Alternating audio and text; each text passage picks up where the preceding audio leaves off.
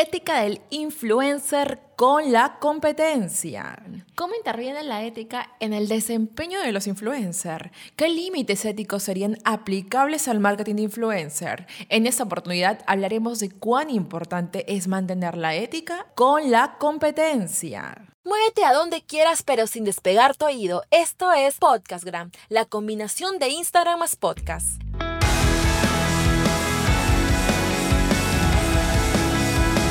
Sean todos ustedes bienvenidos emprendedores del Instagram. ¿Cómo están? Soy Leslie Hoyos y este es el episodio 041 de Podcastgram, el podcast más completo de Instagram. Pues ya me di la tarea de investigar e implementar las mejores fórmulas para potenciar el Instagram y convertirlo en tu verdadero negocio.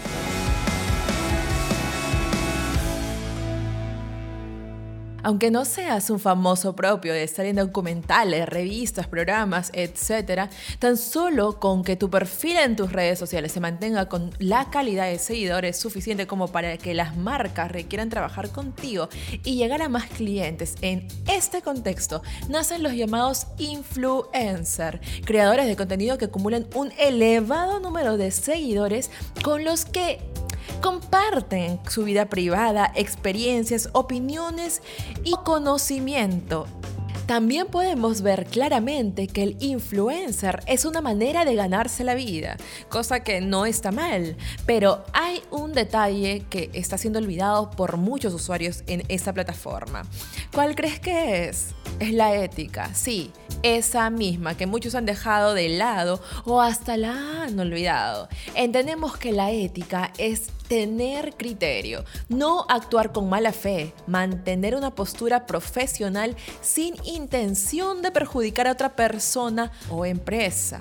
Son muchos los ejemplos que tenemos sobre la falta de ética, atacar a la competencia humillando y dañando su reputación, así como falsas acusaciones y mentiras. Estas son prácticas de competencia desleal en referencia a la promoción de otras marcas, al brindar información falsa, ya sea de productos que ni siquiera serían capaces de utilizarlos, estás prácticamente estafando a tu público. ¿Cómo te mantienes confiable y te aseguras de que no estás estafando a tu público o a tu comunidad por dinero? Uno, Sé coherente en tu forma de pensar, decir y actuar. 2. Dale valor a tu palabra. Sé honesto con la información que estás brindando y respeta tus decisiones. 3. Aprende a diferenciar lo correcto de lo incorrecto.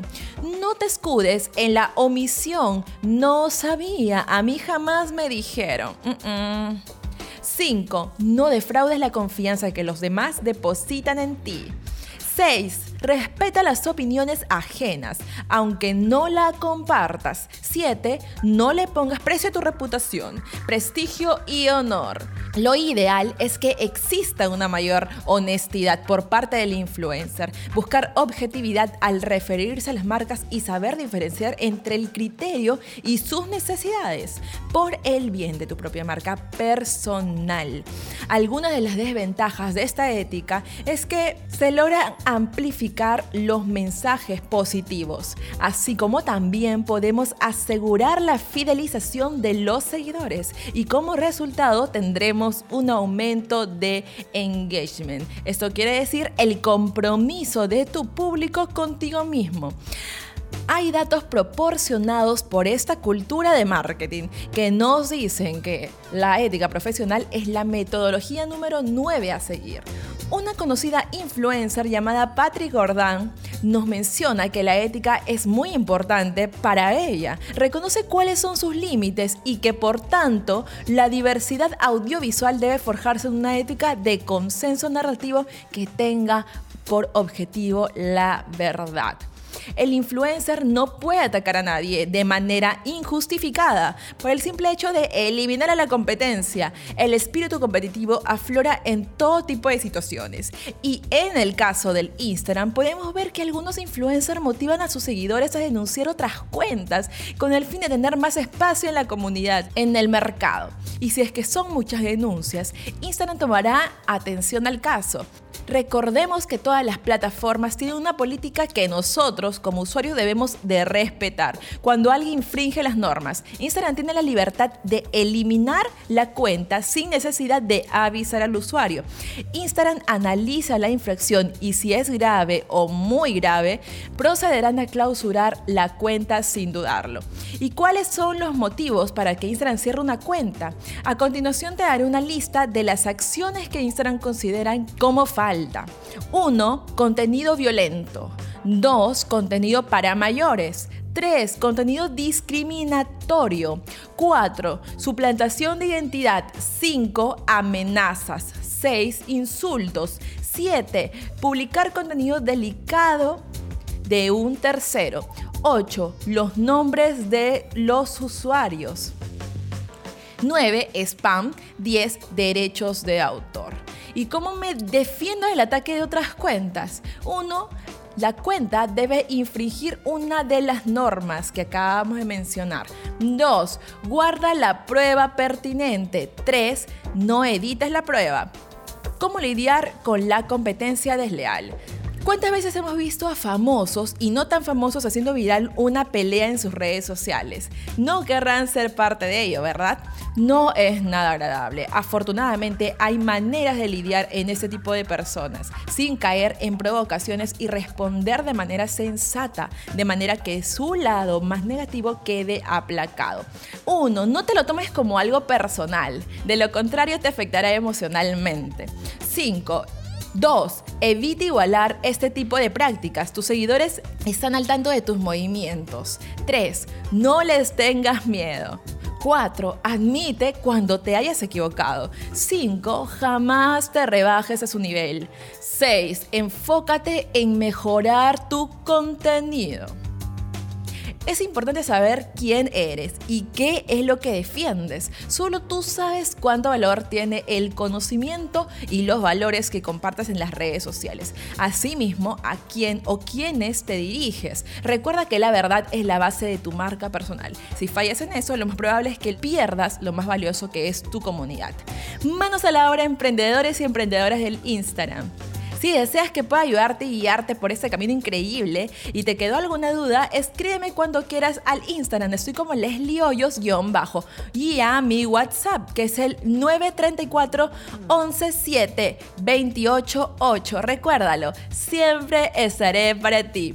Y lo genial es que Instagram está ayudando también al creador de contenidos con respecto a esos ataques, por ejemplo, que se pueden dar de repente un influencer le pide, oye, esta comunidad o esta persona no me gusta, eh, hagan ciertas acciones no lícitas.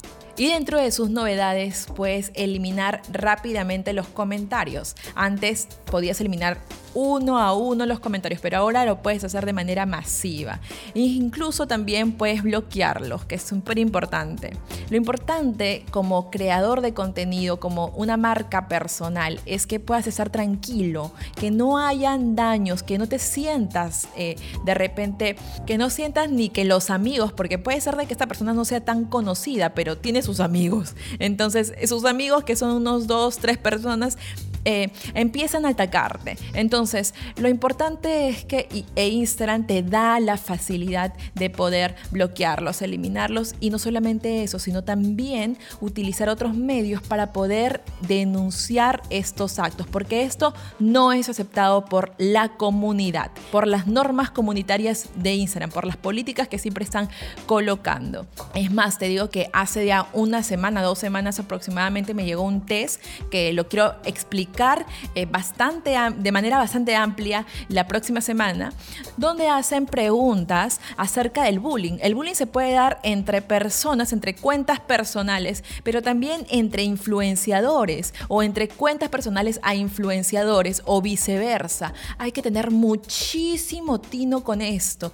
Ética, ética es lo que necesitamos. Como nosotros como consumidores de contenido y como creadores de contenido ponernos en los zapatos de la otra persona, ser empáticos y sobre todo respetar el trabajo de cada uno de ellos.